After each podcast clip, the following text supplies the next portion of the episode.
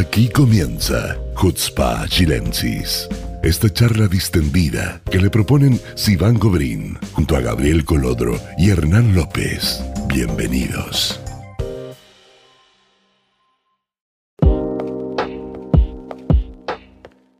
Hola amigos, ¿cómo están? Buena semana, a todos. Muy bienvenidos a un nuevo capítulo de Jutzpa Chilensis. Eh, me acompañan, como siempre, mis coleguitas eh, leales, eternos. Hernán, Gabriel, ¿cómo están? Muy bien, muy bien. Acá empezando la semana, con mi hijo.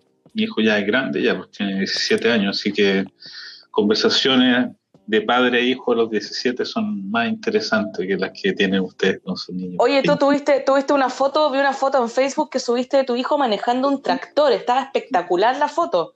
Sí, lo que pasa es que él empezó a trabajar eh, y con el tema de los tractores, sacó la licencia hace una, la licencia normal hace unos días, inmediatamente le, le pasé para que manejara el John Deere, que es como el símbolo del es como el Ferrari de los tractores. le pasé el John Deere, le expliqué un poco yo mismo cómo manejarlo. Y ahí cuando se subió me emocioné. Porque Gabriel, Gabriel, el babero para Hernán, por favor. Sí, porque. Sí, no, no, yo le iba a preguntar si el tractor tenía posavasos o tenía un.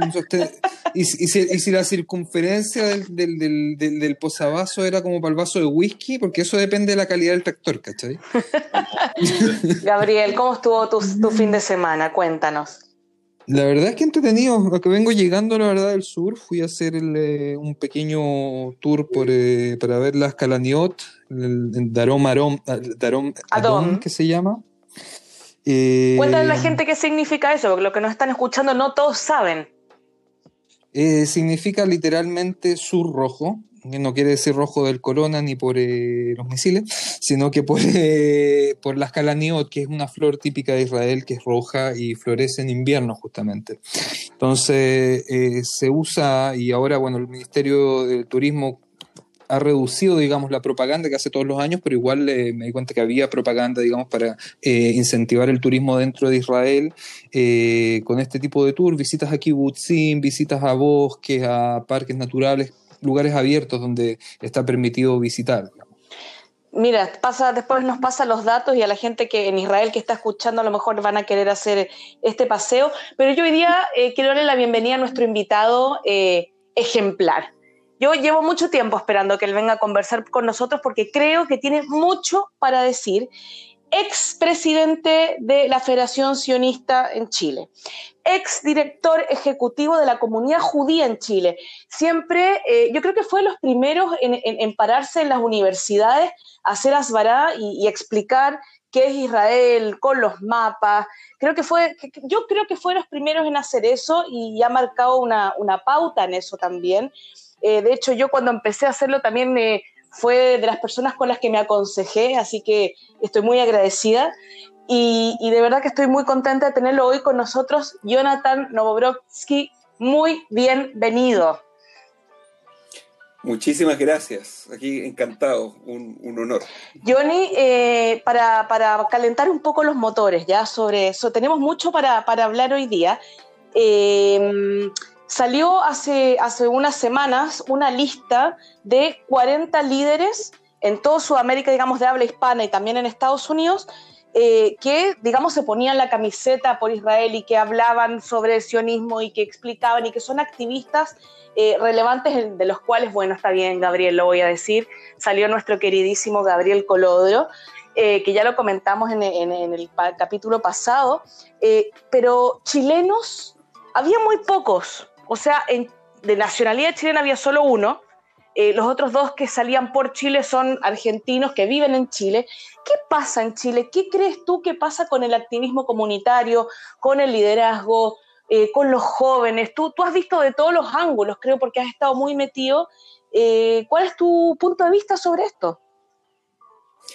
Mira, primero que todo yo creo que es importante mencionar de que la situación sui generis que tiene Chile que particularmente lo vemos desde la segunda intifada, yo creo que ha hecho, primero, ha, pasado varias cosas. La primera es que creo que uno como comunidad eh, la comunidad siempre tuvo una disposición por lo menos muy participativa dentro de lo que es eh, la sociedad civil y también hubo muchos miembros, muchos años atrás también, que participaron dentro de los gobiernos que han habido.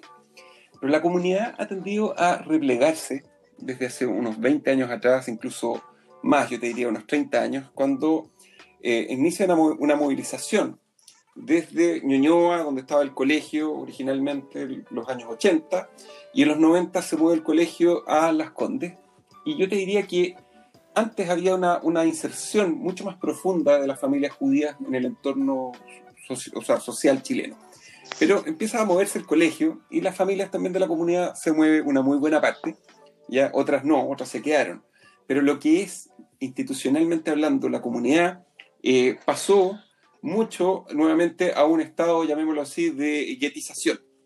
Y eso hizo de que la, gente se desconectara un, poco, digamos, de lo que es la sociedad propiamente tal y dejara de participar eh, políticamente eh, con el resto de la gente. Y yo te diría que eso fue uno de los factores fundamentales por los cuales el día de hoy los activistas, la gente que naturalmente antes iba y que salía a defender a Israel, se ha replegado. Y junto a eso también yo diría que, para poder sumar algo más, la Federación Palestina hizo todo lo contrario.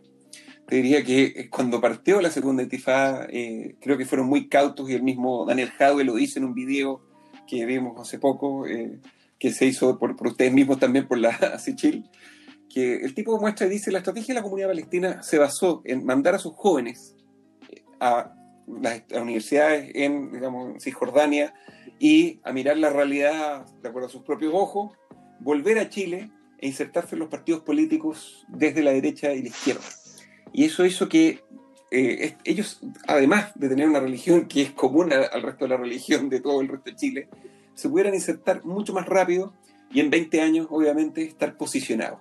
Y nosotros, nosotros, ¿qué pasó con nosotros? Nosotros pasó el proceso inverso y eso hasta el día de hoy nos tiene a todos, digamos, en una posición de debilidad. Mira, yo, te quería mencionar algo. Hola Johnny, primero que todo, muchas gracias por eh, nuestra invitación y acompañarnos hoy día a hablar de este tema que, es súper eh, interesante, súper entretenido. A mí, la verdad es que hace tiempo que tenía ganas de hablar de esto, eh, porque yo creo que hay, varios factores. Uno es el hecho de que yo no creo que esté, esté, absolutamente toda la responsabilidad de la falta de activismo juvenil en este caso, eh, absolutamente en la comunidad judía. O sea, para darte un ejemplo, mi caso personal, yo fui a yo, era, fui Janij y Madrid en Maccabi de Viña del Mar, y mi relación directa, digamos, con la central o el organismo comunidad judía que ya existía en ese tiempo, eh, similar a lo que es hoy en día, eh, no tenía mayores incidencias. O sea, claro, un par de charlas. De hecho, tengo recuerdo, yo estaba en tercero medio y tú fuiste a dar una charla al colegio, me acuerdo de esa charla. Eh, no le saqué el carnet, no le saqué el carnet, por favor. No, no, lo que pasa, lo que pasa es que yo soy muy joven. Habla, ya Gabriel, sigue hablando, dale. No, bueno, el punto, el punto es que yo creo que ha habido un cambio importante en la, el posicionamiento y la, idea de, enseñar política dentro de las NUOT en general. No estoy hablando de que una más que otra, sino que en general.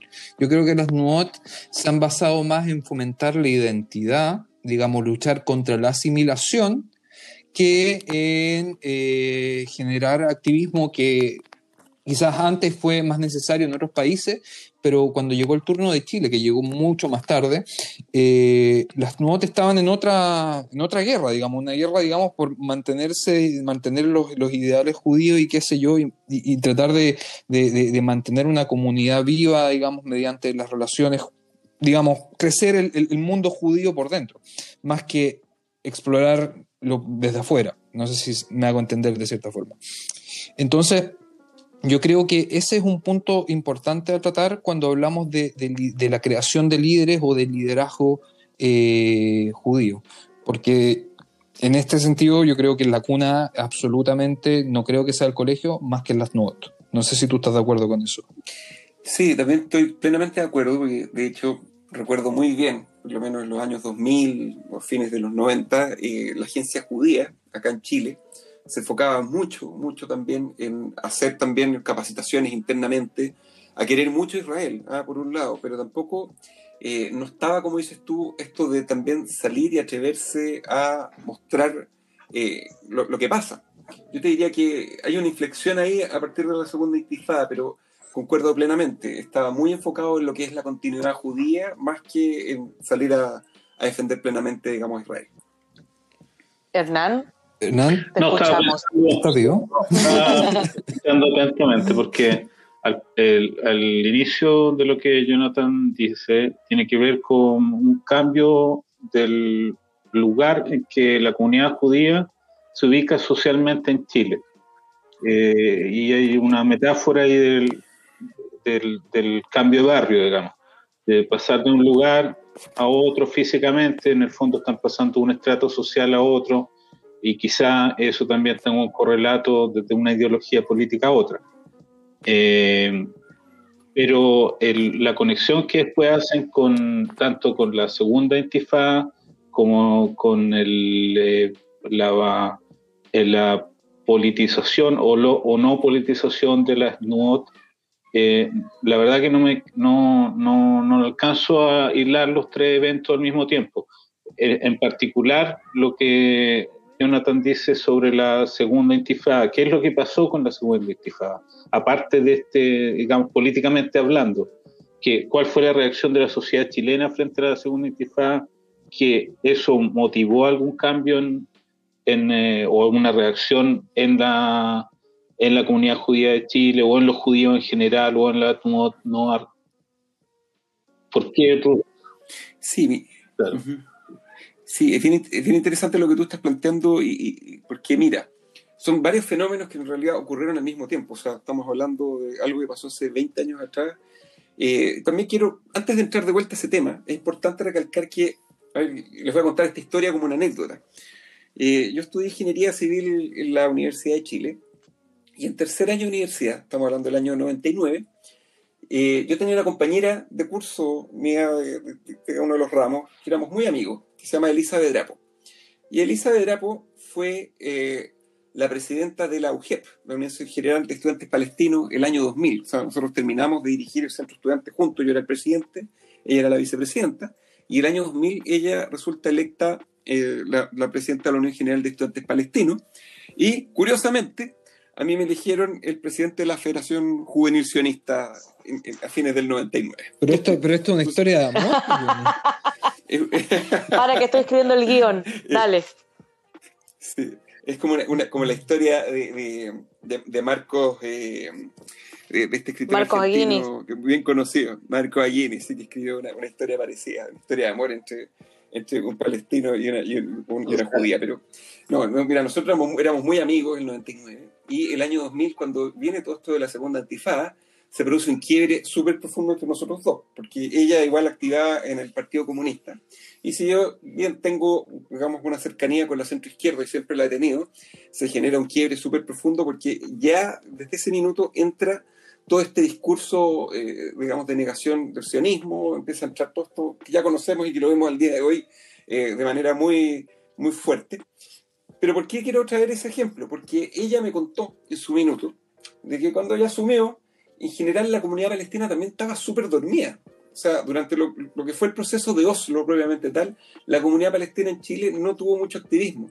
Pero a partir de la segunda intifada también, la comunidad palestina surge en forma firme y de hecho una de las cosas que es importante recalcar es que eh, surge lo que es la Fundación Belén 2000, no sé Sí. si se acuerdan, Sí. que es una especie de Keren Ayesot local, eh, y empezaron ellos con todo, este, con todo esto, digamos, este, este aparataje de poder empezar a levantar la causa palestina. También contratan a Enrique Correa como asesor de comunicaciones y empiezan a posicionarse. Y esto tiene, digamos, uno de los golpes más profundos fue el año 2002, cuando nuevamente eh, estaba Sharon ahí de primer ministro y con todos los atentados que hubo, sobre todo en Natania, en ese ser de Pesas del año 2002, que fue muy profundo, eh, empiezan a haber manifestaciones bastante fuertes acá en Chile. Yo esto todo lo traigo porque en el fondo quiero mostrar de que hay una situación en que las dos comunidades estaban bastante dormidas en términos de lo que era el conflicto. Pero la comunidad judía, como muy bien lo conversamos un poco antes, tenía un foco hecho y derecho en lo que es la continuidad judía, estaba con los pantalones abajo respecto de eh, lo que era también el activismo político fuerte que se requería. Y eh, yo me acuerdo que en ese minuto, estamos hablando, hablando del año 2000, 2001, eh, me, me, invitaron a mí a ser participante, digamos, de lo que era la CJCH de aquel entonces, que no es lo mismo de hoy en día. Eran directorios de 20 personas, donde cada persona tenía un, un, pequeño cargo. En mi caso, a mí me nombraron, me acuerdo, algo así como prosecretario, algo, algo. pero yo era, era la mascota, era la mascota, porque era un cabro de, ¿cuánto? 21, 22 años, en medio de eh, una gerontocracia, que en el fondo esa es la palabra los presidentes de turno de aquel minuto eran presidentes que tenían sobre 65 años, eh, y en realidad la posibilidad también de poder trabajar a nivel político, como se hizo posteriormente en la época de Gabriel Saliasnik, era muy diferente. Entonces, porque yo traigo toda esta ensalada porque en el fondo lo que quiero mostrar es que la comunidad obedecía a una estructura que en el fondo representaba siempre a las instituciones judías y que todas las instituciones judías tenían alguien que iba a las famosas reuniones del CREG, así se llamaba. Entonces, eh, como bien también menciona Hernán, eh, son varios fenómenos que en el fondo se dan. Uno se da también porque en el fondo estamos, con una estructura que ya es, era absolutamente anacrónica. Por otro lado, el foco de la agencia judía y todos los movimientos, y el movimiento sionista sobre todo, era el de cultivar también contactos, llevar a los cabros al Majón Le Madrijim y, eh, como vemos también, entonces tampoco, digamos, estaba preparado para un discurso palestino que, iba a ser agresivo, donde Daniel Hadwe en ese minuto todavía estaba, si no me equivoco, en la universidad, o estaba terminándola, porque estuvo bastante tiempo, y los cabros palestinos empezaron a recibir adoctrinamiento de manera profunda y con el objeto de salir a la calle. Claro, o sea, yo creo que hay, un punto de inflexión, porque eh, ningún, o sea, partamos por la base que ninguno de, los países que nosotros conocemos, latinoamericanos, ninguna de las comunidades tiene que enfrentar una problemática de esa magnitud. Eh, estamos hablando de cientos de miles de personas que, digamos, están bajo una organización paraguas, como hoy día la comunidad palestina, que tiene un discurso muy, muy, muy radical y, bueno, ya yo creo que toda la gente que nos escucha sabe de, esto y no es necesario entrar más en detalle, pero, pero no hay otra comunidad, digamos, que, por lo menos podemos tener el ejemplo de decir, oye, esta comunidad está en una situación similar como lo han manejado. Eh, yo creo que eso es, algo único en el mundo. O sea, Chile se destaca en, temas antisemitas eh, a nivel mundial. pero es algo relativamente nuevo lo que Chile se destaca a nivel mundial en temas antisemitas. O sea, si nos remontamos hacia atrás, no creo que la situación hasta en el año, entre el año 2000 y el 2005, no creo que la situación de Chile en el contexto sudamericano haya sido la peor, ni mucho menos. No, no, no, absolutamente hay una...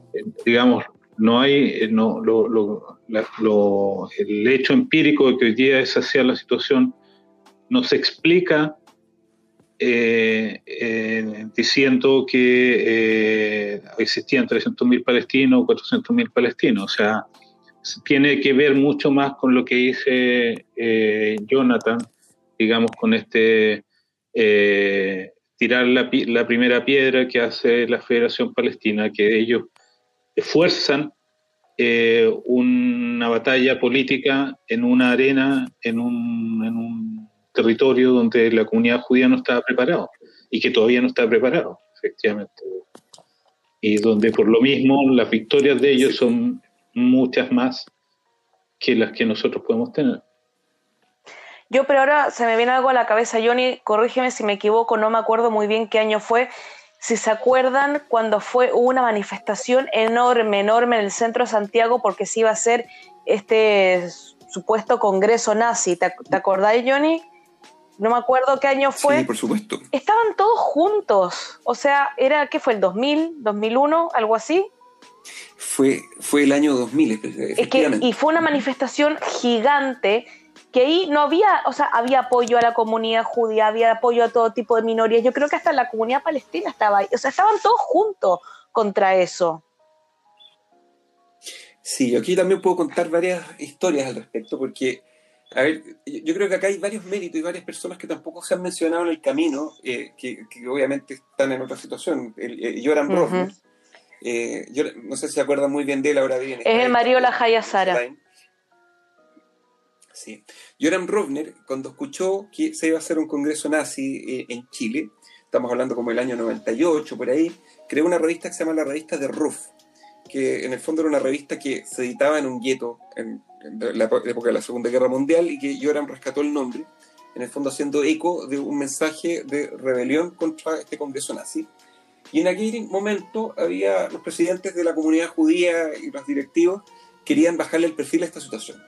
Y Joram actuó reuniendo a la mayor parte de los jóvenes de aquel minuto que eran universitarios y sacó la voz y levantó el tema de manera bastante profunda. Sí, me acuerdo, a nivel internacional. me acuerdo.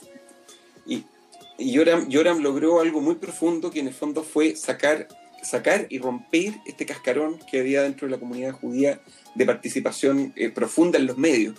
Y, fue gracias a él que el tema se, se dejó invisibilizar.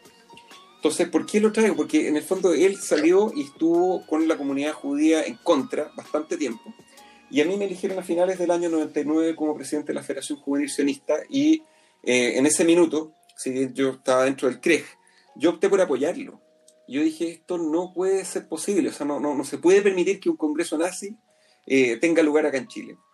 Y lo apoyé, y la verdad que fue desafiar al, al establishment, y en ese momento con Yoram eh, y con gente de la Federación Sionista también, a, Roberto Muñoz, a quien hay que destacar su labor como dirigente, eh, logramos levantar en ese momento y, hacer un frente común, trayendo a los partidos de izquierda desde el PPD, trayendo también a la UDI, trayendo a distintos grupos. Incluso me acuerdo que nos invitaron a un concierto de los fiscales ad hoc a hablar también contra el, contra el Congreso nazi, o sea, estábamos ahí, a ese nivel. Eh, nos tocó hablar incluso con los mismos palestinos, como bien mencionas tú. Me tocó hablar con un, con un Ali Insunza, así se llamaba, que era un directivo dentro de los jóvenes palestinos. Y le dijimos, oye, súmense por favor acá a la manifestación contra el Congreso nazi. Y ahí fue donde yo por primera vez me topé también con el discurso, no, nosotros queremos a los judíos, pero el, sionismo para nosotros es nefasto, eh, es, una, es, una, especie de nazismo, así, así partió. Pero al final no sé cuántos palestinos han venido a la manifestación, pero sí eh, es importante recalcar que en ese momento llegamos a la calle, yo te diría que tiene que haber sido entre 5.000 y Fue increíble, fue increíble. Sí. Yo me acuerdo. Sí, nos pusimos de acuerdo también con el INJU, que en ese minuto estaba dirigido por eh, Francisco López, que era un actor bien conocido de teleserie y que era, había sido nombrado por Ricardo Lagos ahí como, como director y organizamos una, una, manifestación que partió en Plaza Italia, terminó en La Moneda, entregamos alrededor de 15.000 firmas y después de eso se hizo un concierto contra lo que es la intolerancia y hubo grupos como Maquisa, donde está la Anita Tillú actualmente, estaba, estuvo tocando creo que el Quique Neira, no sé si en ese minuto fue con, con Gonguana, pero fue una cuestión tremenda, o sea, fue, tiene que haber habido unas 15.000 personas ahí en el Parque Bustamante, eh, fue algo que rompió todo, digamos, todos los límites en el sentido de que eh, la comunidad ahí se, se insertó totalmente, digamos, lo que es el medio nacional. A mí me llamó Víctor Barrueto, que era el presidente de la Cámara de Diputados en ese minuto, para poder conversar con él. Eh, fuimos al Congreso, hicimos un montón de cuestiones. Yo me acuerdo incluso congelé la universidad. ¿Pero tú te das cuenta que hoy en día algo así no pasa? Eh, claramente yo diría que no pasa porque justamente es eh, no quiero decirlo en forma tan peyorativa porque es un tema que, que tiene al holocausto, que Ava Kovner, como bien lo dijo, es, nos llevaron como dejas al matadero. Y, pasa de que la mentalidad, y aquí lo digo de forma abierta, la mentalidad que tenemos los judíos en la diáspora es una mentalidad muchas veces de tratar de pasar piola, sobre todo acá en Chile, que es no molestar, eh, si soy judío lo oculto, muchas veces está, está todo ese miedo, digamos, inculcado de tratar de pasar piola. A mí, la verdad que en mi familia, estos son valores que yo los rescato, eh, mi familia también es una familia que en general es de centro izquierda y que cuando pasó la dictadura, por lo menos por el lado de, mi, de mis abuelos, uno de mis abuelos fue exiliado político y mi otra abuela era una espía del MIR, para que ustedes sepan. Ahora lo podemos saber. Eh, eh, ah, allá. Ahora lo podemos saber, también lo puedo contar en el fondo. mi abuelo era, era, comunista, de hecho tenía un tatuaje en el antebrazo que era una media luna con un Magen David, porque lo único que quería era la paz con los árabes. ¿ya? Pero en el fondo lo interesante de todo esto es que mi familia siempre se me inculcó también a que, eh, que uno no puede, no, simplemente hay que denunciar lo que son las injusticias y sobre todo, digamos, uno por ser judío, después de haber pasado el holocausto, o sea, y, la historia, digamos, lo demuestra, la Inquisición, todo lo que nos tocó sufrir, nosotros tenemos que pararnos por nosotros mismos y también pararnos por aquellos que en el fondo también nos están pasando mal en, sus causas injustas. Pero eso fue lo que a mí me motivó y yo la, mayor parte de mi vida yo también estuve muy relacionado con el medio no judío, o sea, eh, me siento profundamente orgulloso de ser judío y sionista y siempre lo he manifestado así. Pero también al mismo tiempo me tocó mucho, mucho ser amigo, de, personas que no eran de los medios comunitarios y, eso fue lo que a mí me llevó en forma natural a expresar lo que es defender los valores judío-sionistas eh, en su esencia. Por supuesto que eso no pasa actualmente porque yo te diría que el proceso de yetización, que la verdad que eh, es, bien, doloroso para mí, porque en el fondo no solamente está la connotación de no sacar la cara y no atreverse a ir y hablar a favor de lo que es justo y lo que, corresponde respecto a Israel, tiene mucho que ver también con que eh, muchos judíos se quedaron fuera de las instituciones comunitarias porque los judíos se fueron hacia las instituciones en el barrio alto. Y si bien nadie y nunca ninguna institución le ha negado a una persona que no esté, digamos, institucionalmente el poder optar a beca o al Estado israelita o eso, eso, eso es gigante, eso es muy importante. Pero por otro lado, no se, no se salió, digamos, a, también a dejar instituciones judías fuera, digamos, de lo que son los barrios altos acá, como para que también los otros judíos estuvieran y pudieran participar. ¿Y por qué lo digo? Porque actualmente hay muchos hijos de judíos o judíos que en el fondo no están afiliados, que participan dentro de los partidos, sobre todo de izquierda, ya, sobre todo en partidos de izquierda, y que en el fondo algunos tienen obviamente incluso un temperamento, yo te diría que anti-israelí, no, no todos, sino que una minoría. Pero eso, ¿qué, qué quiere decir? De que en el fondo, en una, en una comunidad donde eh, no, no, se, no se abarca, digamos, al grueso de la mayor parte de los judíos, pueden pasar estas cosas. Gente que queda fuera y que naturalmente eh, se, se, encuentra desprovista de lo que es el, el, Pero, el, el sentimiento judío profundo. Johnny, yo tengo una pregunta para ti. Eh, hemos visto últimamente este tipo de gente, más que nada este año de pandemia, que está súper de moda las charlas por Zoom y las entrevistas por Zoom y todo. Hemos visto como harta gente que ha salido a hablar. Y a mí me ha llamado profundamente la atención mucha gente judía de la comunidad que tú dices que a lo mejor se identifica con la centroizquierda, con, la, con, con, esa, con esa área que sale a hablar, tú dijiste, en contra de Israel, pero hemos visto también gente judía hablando a favor del BDS, por ejemplo. ¿Qué opinas tú de eso? Yo creo que este es un fenómeno bien, es, es, es, bien, o sea, es, es, mundial, no es un fenómeno únicamente que atañe a la comunidad judía aquí, o sea, el BDS, en, en, sobre todo en Estados Unidos, Jewish Voice for, for Peace, por ejemplo, es uno de los principales promotores. Pero es un fenómeno que llegó incluso un poco más tarde acá, pero en el fondo yo creo que tiene que ver mucho con conflictos de identidad de, de esas personas. Claro, yo creo que tam, tam, también, sorry que te interrumpa Johnny, pero yo creo, yo creo que, que los porcentajes son tan minoritarios, pero tan minoritarios, que, que, no vale la pena ni siquiera debatirlo. O sea, hemos visto como la misma Federación Palestina levanta a los mismos una y otra vez. O sea, pero por eso los hay. O dos, ¿Cuántos Está son? bien, son pocos, pero. Que apoyan hay. el BDS abiertamente. No, pero gente, sí, pero que, pero, pero que la Federación Palestina lo que se hace apoya en los dichos de esta gente es un daño gigante. Por eso yo quiero saber qué opina Johnny de esto. Sí, yo creo que acá hay, aquí yo te, voy a decir algo muy cercano, porque un, no, no, sé si digamos, a, mí, a mí me duele un poco porque hay gente muy cercana que, que yo tenía y que se fue, eh, si bien no apoya abiertamente el BDS, apoya a Daniel. Exacto. O sea, ¿para qué estamos con cosas? Apoyan a Daniel Jadwe, que en el fondo es el, el, promotor y motor de la causa palestina y el odio antisionista y antisemita eh, actualmente. Y que hemos visto escalar desde que era un estudiante que estaba metido en los centros de alumnos hasta el día de hoy. Entonces, es muy doloroso ver que judío. Para, para mí es doloroso, porque en el fondo eh, uno nunca, nunca le va a dejar, digamos, de, de, de querer a un, a un hermano judío por una sencilla razón, porque nuestros valores son eh, Humanaim. O sea, dice, tenemos que estar sentados con nuestros hermanos, pero duele profundamente ver que judíos prefieren defender, digamos, causas que llegan a ser antisemitas y que eh, en el fondo a largo plazo nos traen un daño a todos, porque en el fondo, eh, con esta carta que sacó hace tiempo atrás, hace unos meses, eh, Gabriel Saliasnik criticando a Daniel Jadwe de antisemita, Después, a su vez, salieron estas cartas defendiendo a, al alcalde Recoleta y, y, la verdad que, claro, cuando uno necesita establecer la legitimidad que el antisionismo es antisemitismo encubierto, eh, no podemos. Y no podemos, ¿por qué no? Porque hay judíos que en el fondo apoyan, eh, apoyan a Jadwe y dicen que antisemitismo es distinto a antisionismo. Claro, pero yo creo que aún así, aún llegando a ese punto de apoyar a un antisemita políticamente y defender, digamos, una visión, una visión distorsionada de, la realidad, yo creo que eso dista igual de, apoyar al BDS. O sea, que yo sepa hoy día, eh, al menos en Chile, hay solamente un activista eh, que es judío y que apoya al BDS, que es Alan Ruckert. Aparte de él, yo no conozco otros que sean realmente judíos y que apoyen abiertamente, se atrevan a decir yo sí apoyo el BDS. Incluso yo creo que la gente que tiene esta visión eh, de, la separación absoluta de antisionismo con antisemitismo, eh, no, no, llegan a ese nivel. Yo creo que hay, lo, que pasa, lo que pasa es que hay, hay una cuestión instalada, un cierto manicaísmo político de ver que eh, las cosas las, causas justas, como diría, usando, parafraseando a Jonathan, están lejos del mundo judío.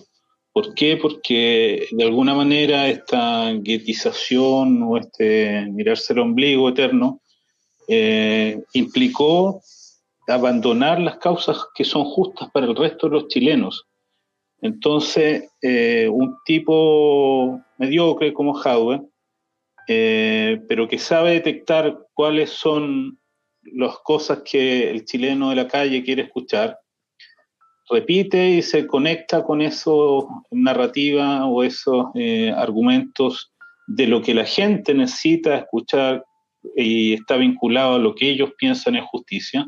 Y esos contenidos lamentablemente no son repetidos por nuestros líderes, o no son repetidos lo suficiente, o no son repetidos en los lugares adecuados y la sociedad chilena no nos ve, como bien dijo Johnny, que debería vernos como aquellos que luchamos por la justicia para todos. Y al contrario, nos ven como que eh, nos dedicamos solo a nuestro tema y a nuestro eh, nicho particular. No, es parte de la demonización, ¿no? Una, una de las estrategias más del antisemitismo y que utiliza constantemente la Federación Palestina. O sea, hay que recordar que la Federación Palestina saca cada elección que hay si es que hay algún candidato judío, estos candidatos son sionistas y por lo tanto son malos, estos candidatos son pro-palestinos, estos por ende son buenos.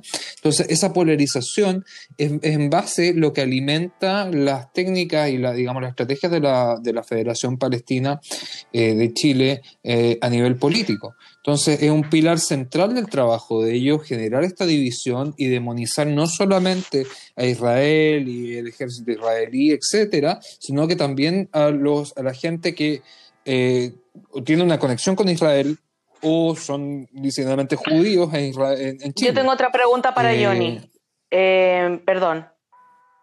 ¿Terminaste? no, no, te, no, no, te, no te perdono. Bueno, Johnny, otra, es que estoy en fire hoy día. Tengo otra pregunta, Johnny. con, nosotros hemos hablado un montón de veces que todo el trabajo de la Federación Palestina fue un trabajo de joyería digamos, de, muchos, muchos años y que nos llevan una delantera gigante. Y eso lo hemos visto en el Congreso también. Todo lo que tiene que ver con los senadores, los diputados y las votaciones y todo. Es algo que, ya sabemos. ¿Por qué no hay senadores y diputados, más diputados judíos? ¿Por qué crees tú que eso no pasa? Mira, yo creo que hay varias cosas. ¿eh? Uno, que en el fondo, a ver, eh, los judíos en general por lo menos hasta la caída del muro de Berlín, yo diría, teníamos una, una, a ver, tenemos una apertura mucho más colectiva en ciertos aspectos hacia la sociedad, por lo menos acá en Chile, o hasta el fin de la dictadura, llamémoslo así. Estábamos bastante, la, comunidad, una, una, comunidad que en general trató de estar bajo perfil, teníamos proyectos colectivos internos, etcétera. Y ahí después estuvo Shaulson, me acuerdo, presidente de la Cámara de Diputados, eh, había harta gente participando. Pero todo esto también yo te diría que es parte de un fenómeno de individualismo, en que en el fondo dentro de la comunidad, eh, no lo quiero hablar en forma peyorativa, sino que tiene un aspecto positivo. Eh, mucho dentro de la comunidad se ha enfocado también a la, a, la salida de emprendedores a, la sociedad. Yo te diría que eh, en parte la, la, comunidad está tratando obviamente de sacar muchos emprendedores, mucha gente muy, con, muchas muy buenas ideas. Y eso es notable en el tema de innovación, es súper profundo, porque además eso, además de hacer tikkun olam y mejorar el mundo, permite también de que haya eh, una, generación de riqueza que después se puede aprovechar externa e internamente. Pero donde yo creo que estamos fallando, y es un tema que también eh, no, no, no, me atrevería a, decirlo, digamos, a nivel educativo, pero sí tiene que ver que no solamente los emprendedores es algo positivo, sino que también lo que son las humanidades es algo que eh, en Chile en general se mira muchas veces en menos. Yo te diría que una buena parte de candidatos, eh, que puede haber de candidatos judíos, están muy metidos y muy enraizados o en la ciencia política o en las leyes o en profesiones que son ad hoc ahí. Hay mucha gente que aprende por ese lado. Y eso yo te diría que no es bien valorado en Chile en general y dentro de la comunidad eso también eh, se traspasa. En general hay también una mirada mucho más positiva hacia los empresarios que hacia otro tipo de mm. profesiones. Lo digo también abiertamente porque yo participo eh, en con grupos de judíos que son bastante más humanistas y alguno que otro que es ingeniero, pero que también eh, comulgan con las ideas más humanistas. Entonces, yo te diría que eh, eso es también uno de los factores importantes y el otro es el miedo también a ser eh, vilipendiado, como muy bien mencionó Gabriel o, incluso Hernán también, de que en el fondo salga un candidato judío, no, este sionista, entonces te empiezan a llenar de piedras y a tirar y a tirar cuánta cosa hay para poder hundirte. Yo creo que eso Jadwe, lo ha hecho bastante bien y hay gente que tiene miedo de eso, de exponerse, mm. esa es la palabra. Yo creo que también tiene que ver un poco con el... Eh, con la, natural, la, naturaleza de los partidos políticos en Chile. O sea, hay que entender que tanto, bueno, en, todo el mundo fuera de Israel los judíos son minoría. Eh, y hay que, hay, que, hay que ser claro en el cosa, los partidos de derecha en Chile tienden a tener una conexión más profunda con el catolicismo. Es así, mm. es un hecho. Eh, de hecho, el único parlamentario judío que existe hoy día, el único diputado judío es Gabriel Silver, que es de la democracia cristiana. Entonces, eh, eh, entonces hay que entender que, está esa limitante también de identidad. Porque para llegar a ser senador o diputado tienes que ir bajo la bandera de un partido político, de un ideal político determinado, y eso a nivel laico yo creo que es inexistente en Chile hoy día. No sé si tú estás de acuerdo. Sí, eh, salvo, salvo un detalle, estoy, estoy de acuerdo, ¿ah? pero también está, está Tomás Hirsch, con la diferencia que Gabriel Silver participa dentro de la comunidad judía propiamente tal, incluso tiene sus hijos en el Instituto Hebreo. Tomás Hirsch salió del Instituto Hebreo, pero no sé si es alguien que actualmente circunde los círculos comunitarios. Pero concuerdo plenamente contigo en lo que, lo que mencionaste. Claro, que hay, hay un tema de identidad también no solamente religiosa, sino que de no, no voy a ponerme a, juzgar la, la, identidad de Thomas Kirch porque no me corresponde, pero es claro que eh, sus votaciones en algunos momentos han dejado claro que su, su conexión o su, o su, ideal político respecto a su identidad judía, como, no como religión, digamos, eh, es, este, tambalea, tambalea, digámoslo así. Johnny, eh, ahora quiero, nos queda poquito tiempo y yo quiero saber también, eh, dentro de tus activismos y todo lo que estás haciendo, hemos visto que, ya has eh, publicado un, curso, ya hiciste uno anterior y ahora viene otro sobre Oslo. Cuéntanos un poco de qué se tratan los cursos, qué problemática viste para poder desarrollarlos y bueno, y dejar invitar a la gente a que se inscriba también. Sí, miren, eh, yo creo que esto nace también, un poco, lo, voy a decir así como de manera muy gentil, eh, después de haber salido, digamos, de mi, trabajo como director ejecutivo de la comunidad judía, la verdad que eh, me viene una necesidad personal también de poder sacar la voz de alguna manera, ya que ahora actualmente no represento a nada. A ti mismo. salvo a mí mismo. salvo a mí mismo. Pero para mí yo creo que hay, hay algo claro. Y aquí, antes de entrar al tema de los cursos, eh, creo que las Bará, y acá es una crítica también al Ministerio de Relaciones Exteriores de Israel, que lo vi, me acuerdo perfectamente de la segunda intifada, siempre los esfuerzos se dirigieron en forma minoritaria y en general hacia dentro de la comunidad judía. O sea, la mayor parte de los grupos de Asbará que surgieron fueron casi siempre a educar a nuestra gente, gente que nunca mm. finalmente o muy pocas veces, con suerte, salió a una radio o salió a la televisión. sí, pues si siempre te llamaban a ti. Sí, sí, no, de hecho, de hecho yo había dejado de ser director ejecutivo de la comunidad judía y me llamaron a un debate cuando se movió la embajada de, de Tel Aviv a, Jerusalén en, los Estados Unidos. Pero aquí, aquí va todo esto, que en el fondo todos los esfuerzos en general iban hacia adentro y al final lo, lo que sabemos, o sea, no salió prácticamente nadie, digamos, a dar la cara. Entonces, con Manuel Férez, que ustedes muy bien lo conocen y que gracias a ustedes eh, yo también lo, lo pude conocer acá en Chile, eh, con Manuel también eh, compartimos una visión de que en el fondo hay... Di, que, di un poco, para la gente que nos está escuchando, ¿quién, que, quién es Manuel? en dos palabras. Sí, Manuel Férez es un profesor mexicano de Medio Oriente, eh, experto no solamente en, Israel, sino que también en el Cáucaso, y que por razones, yo te diría, amorosas, vino acá en Chile, con quienes hemos hecho muy buenas migas y que, y que es eh, actualmente es mi socio en este tipo de programas. Nosotros vimos dos cosas. Vimos de que había una necesidad de cubrir los temas con altura de mira, en el sentido de que eh, no, tomar, digamos, eh, a tratar de pelear con la Federación Palestina en la calle eh, frente a frente, que son cosas que yo personalmente me tocó hacer, después lo voy a contar en alguna anécdota si es que sea la, posibilidad, pero sí vimos de que era importante poder explicarle a un diplomático o a gente que no sabe absolutamente nada del conflicto, explicárselo de manera, de manera gruesa, con académicos, con gente que sepa. Y en segundo lugar, vimos de que esto había que hacerlo abierto, no podíamos seguir con esta cultura de la guetización en el fondo de todas las varas para nosotros. No, eso tenía que romperse. Y eso tuvo un, también un punto límite para nosotros, que fue el momento en que se habló de la anexión el año pasado y nos dimos cuenta que la propaganda que circulaba eh, en la calle, sobre todo estos videos, estos artistas que ya, ya lo sabemos bastante bien y que ustedes mismos también lo han combatido, empezaron a sacar eh, declaraciones y cosas. Y dijimos, no, esto no puede, ser, no puede ser, la gente realmente no entiende nada.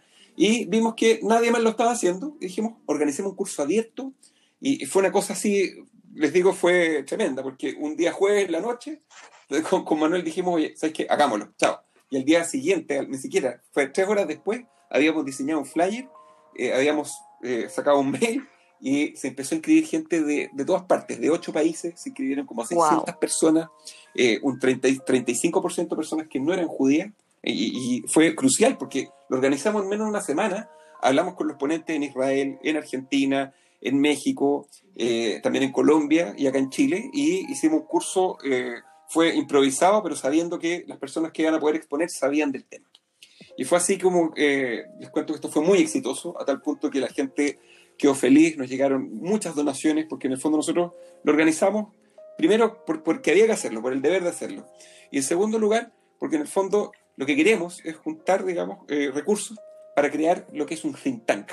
Nosotros para nosotros es muy importante exponer estos temas de manera abierta y hacerlo de manera inteligente, educar a los académicos, educar a los políticos, educar también a los militares, a que esto se convierta en un instituto que le enseñe a la gente no solamente sobre el conflicto palestino-israelí, sino sobre Medio Oriente en general.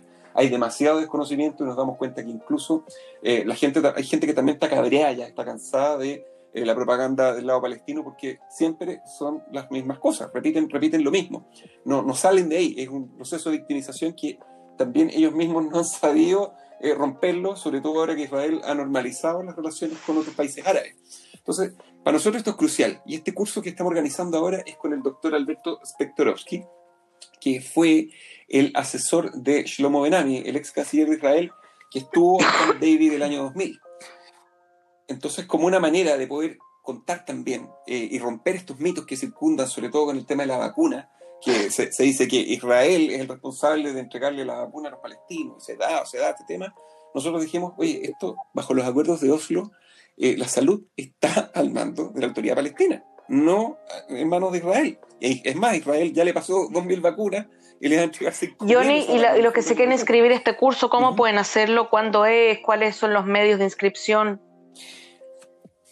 los medios de inscripción son los siguientes, son el mail oriente medio y cáucaso gmail.com o la página informe eh, Oriente News, así se llama, que es una que creó Gastón Seidman, un argentino Estuvo, estuvo, estuvo acá hablando con nosotros en el podcast hace un par de semanas. Sí, así que está, a través de ese mail, a través de la página, y esto se va a realizar todos los días miércoles de marzo, el 3, el 10, el 17 y el 24, a la 1.30 de Chile y a las 6.30 pm de Excelente. Entonces, eh, con eso podemos cubrir todo, además que nosotros hacemos algo que aprendimos, que es grabar las clases y enviárselas a las personas para que se puedan poner al día. Y entre medio vamos haciendo todo más ameno, vamos tomando pequeñas pruebas para que la gente pruebe sus conocimientos y también eh, en el fondo lo vamos haciendo de una manera mucho más lúdica para que la gente lo, lo disfrute y en el fondo junto con aprender. Excelente, Johnny primero que todo, mil gracias por eh, haber participado y haber estado con nosotros en Jutzpah Chilensis. Se me olvidó decir que tu cargo más importante de todos, de la vida, es que eres miembro honorario de la comunidad chilena de Israel. Eso se nos había olvidado destacarlo. Tiene que ir número uno. Así que, de verdad, muchas gracias por, eh, por haber estado con nosotros, por la explicación, por el punto de vista, la buena onda. Y bueno, ojalá que este segundo curso también salga excelente como el primero y puedan seguir haciéndolo. Gracias por la iniciativa y que tengas una excelente semana. Muchísimas gracias a ustedes también y que tengan un Shabuatov. Gracias. Bueno amigos, no se despeguen, ya nos vamos a hacer una pequeña pausa y volvemos con el segundo bloque de Kutzpa Chilensis.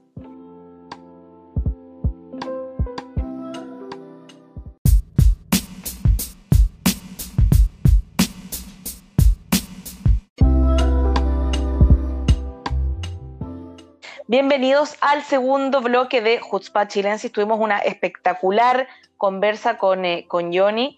Eh, y para cerrar un poco el capítulo de hoy día, eh, Purim. Mañana es Shoshan Purim, que es Purim, en Jerusalén. El viernes tuvimos Purim en el resto del país, pero este Purim fue diferente. Se van, se van, se van, se van, se van. ¿Por qué? Parte de nuevo. Nada de mañana. Ah, nada razón. De mañana. Esto Me sale la próxima semana, el domingo. Ya. Cat. ya, me emocioné. Ya, es que son las drogas contra el resfrío. Ya. Ah, contra el resfrío. Uno, dos, tres.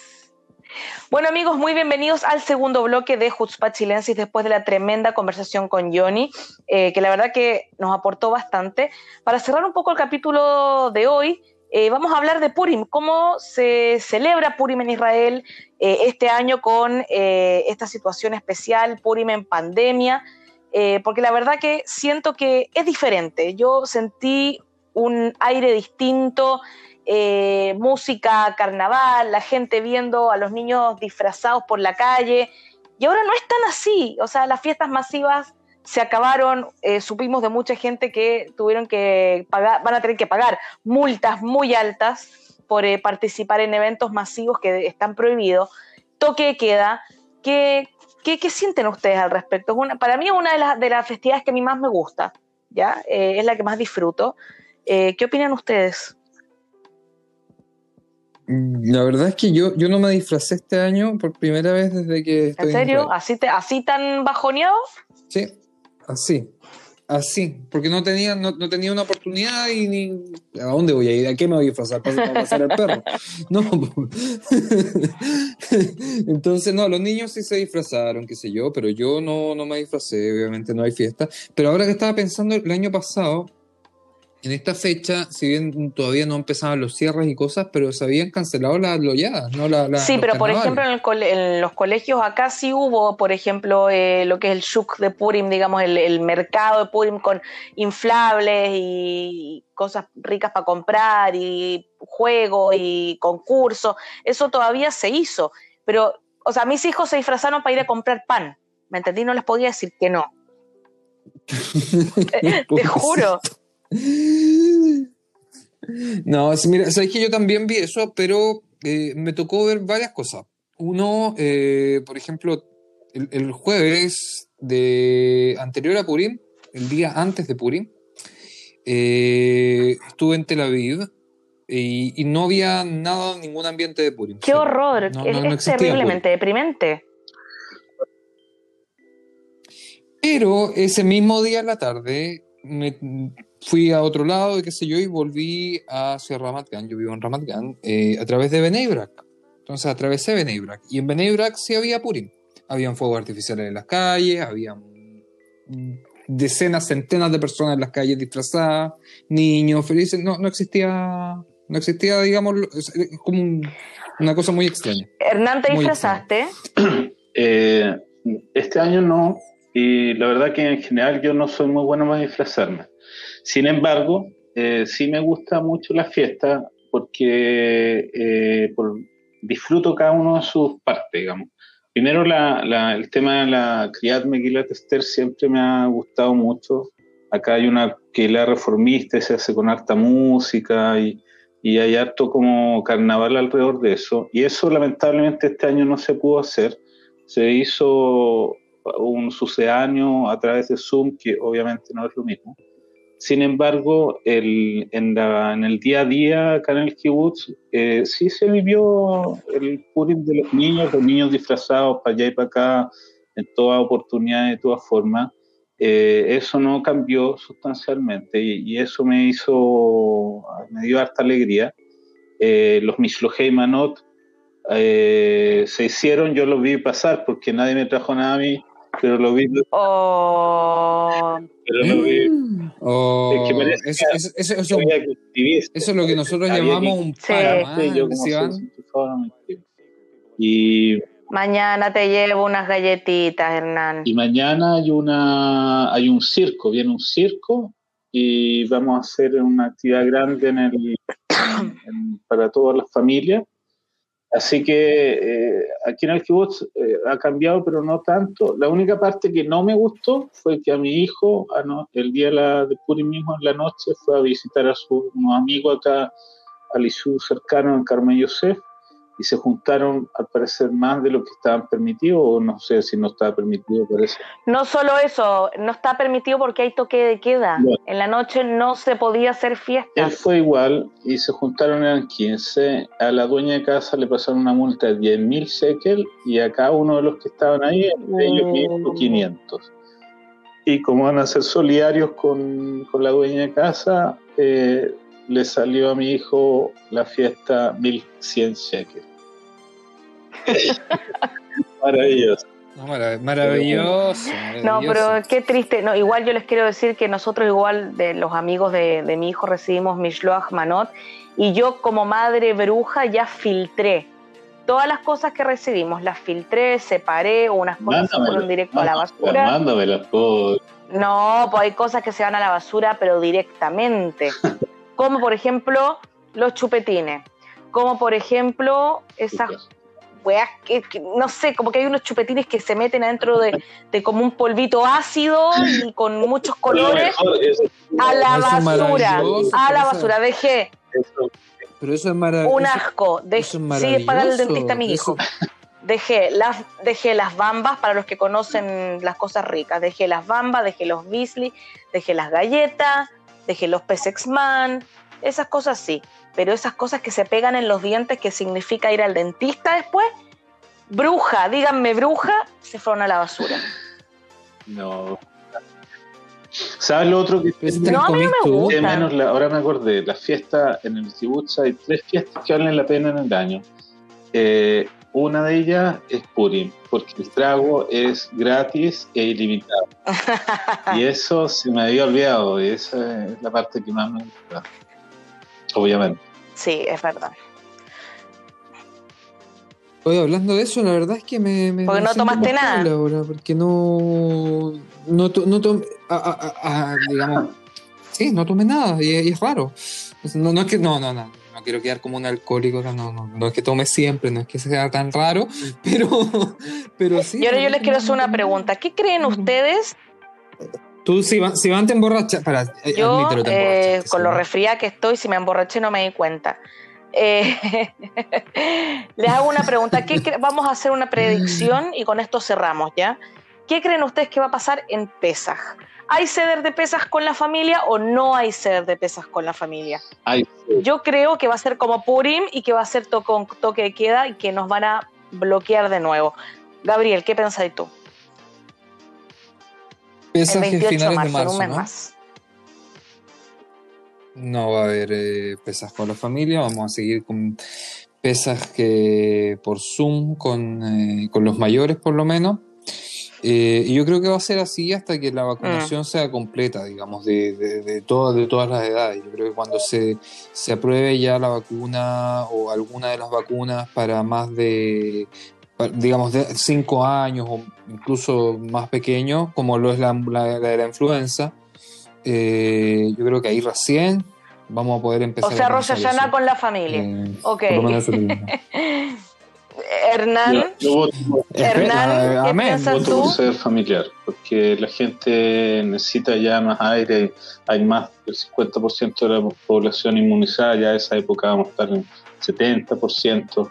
Eh, no, no se justifica, o sea, hay, ya hay muchas empresas están trabajando, muchas cosas, los niños ya entraron al colegio, eh, y además está el tema de, político, digamos. Yo, yo creo que de todas maneras... Uh, se vienen, se vienen Jutzpat chilensis, eh, modo elecciones, espérense nomás. De todas maneras va a ser de peso. Bien, me gusta tu positivismo, Hernán. Yo también quiero que haya ser de pesaje acompañado porque la verdad que el año pasado fue tristísimo. Pero bueno, amigos, cerramos un capítulo más de Jutzpa Chilense. Yo ya perdí la cuenta de cuántos capítulos llevamos, pero estoy muy contenta que llevamos muchas semanas ininterrumpidas eh, acompañándolos, comando, eh, seguimos atentos, seguimos abiertos a sugerencias, cosas que quieran saber, temas que quieran que hablemos. Los invitamos a seguirnos también en las redes sociales y eh, todos muy buena semana. Todos.